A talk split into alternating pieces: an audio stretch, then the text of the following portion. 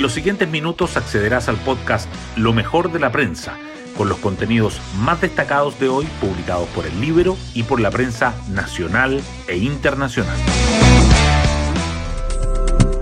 Buenos días, soy Magdalena Olea y hoy jueves 27 de octubre les contamos que anoche el presidente Gabriel Boric dio un discurso en el Encuentro Nacional de la Industria. La seguridad, quiero decirles, es nuestra primera prioridad y por eso hemos estado poniendo las acciones y los recursos donde ponemos las palabras, y así lo sabe la institución de carabineros, dijo. Y sobre la tarea que le ha dado a su equipo económico, señaló, tienen el mandato de impulsar una agenda pro productividad y pro inversión. Más temprano, la ministra Carolina Toá dijo algo que puede ser obvio, pero que desde el 18 de octubre se había relativizado. Que un policía le dispare a un criminal o le pegue un palo a alguien que está impidiendo ser detenido no es violar los derechos humanos. ¿Un cambio centrista del gobierno? Difícil saberlo con anteriores vueltas que se han visto. Y todo esto se da el mismo día en que Mauricio Rojas se refiere en el Libero al camino que lleva el gobierno hasta ahora. Ojalá que el presidente Boric se dé cuenta de que van a destruir el país de esta manera, afirma. Las portadas del día. El índice de victimización de la Fundación Paz Ciudadana y el Encuentro Nacional de la Industria sobresalen en las primeras páginas. El Mercurio y la Tercera destacan que la mayor violencia de los delitos impulsa el temor a la delincuencia al nivel más alto de los últimos 22 años y que la SOFOFA pide que el Congreso redacte la nueva constitución y Boric ofrece puertas abiertas a los empresarios. El Mercurio, por su parte, subraya que el presidente dice que el TPP-11 se ratificará pronto, a pesar de que hay elementos que no nos hacen bien. Y el diario financiero remarca el mensaje de FONAP en Boric. Necesitamos un acuerdo nacional ciudadano por la seguridad.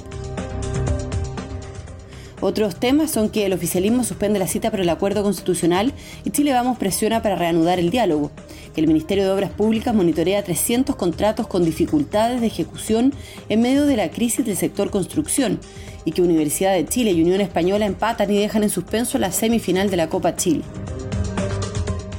El Mercurio destaca además que el Tribunal Constitucional declara inadmisible el segundo requerimiento para calificar a la CAM como inconstitucional en una jornada en que la organización se adjudica 15 atentados en el sur, que los senadores Walker y Rincón renunciarían hoy a la democracia cristiana para crear el Partido Demócrata y que las mujeres iraníes protestan sin velos en homenaje a la joven fallecida.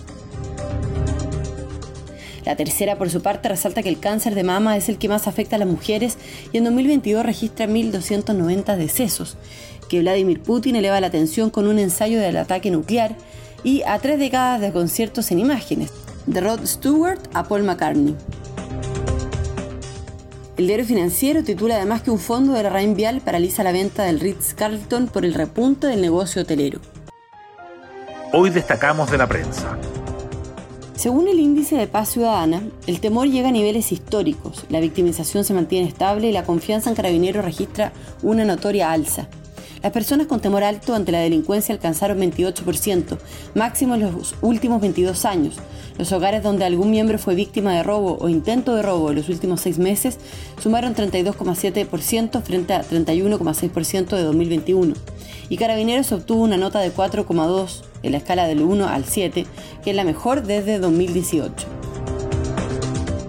La SOFOFA llama a que el Congreso redacte la nueva propuesta de constitución y a enfrentar con decisión la delincuencia.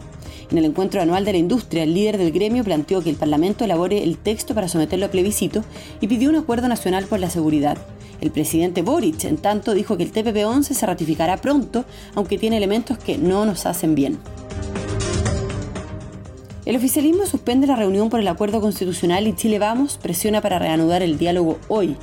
Representantes de la derecha, amarillos y la democracia cristiana llegaron al cuarto piso del Senado para la cita de ayer, pero sus pares de apruebo dignidad y el socialismo democrático no estaban. Chile Vamos acusó un ánimo dilatorio y convocó un encuentro para hoy. En el oficialismo hablaron de un error de comunicación. El ministro de Obras Públicas, Juan Carlos García, expuso ante el Senado a propósito de la quiebra de la constructora Claro Vicuña Valenzuela, que dejó sin terminar 10 proyectos estatales y reveló que el 21% de los contratos tiene dificultades. Y nos vamos con el postre del día. Universidad de Chile y la Unión Española dejan un opaco empate en el sur. Azules e hispanos igualaron sin goles en el postregado partido de ida de la semifinal de la Copa Chile. disputado en el Estadio Cap de Talcahuano. El rival de Magallanes en la final se definirá en Santa Laura la próxima semana. Bueno, yo me despido, espero que tengan un muy buen día jueves y nos volvemos a encontrar mañana en un nuevo podcast, Lo mejor de la prensa.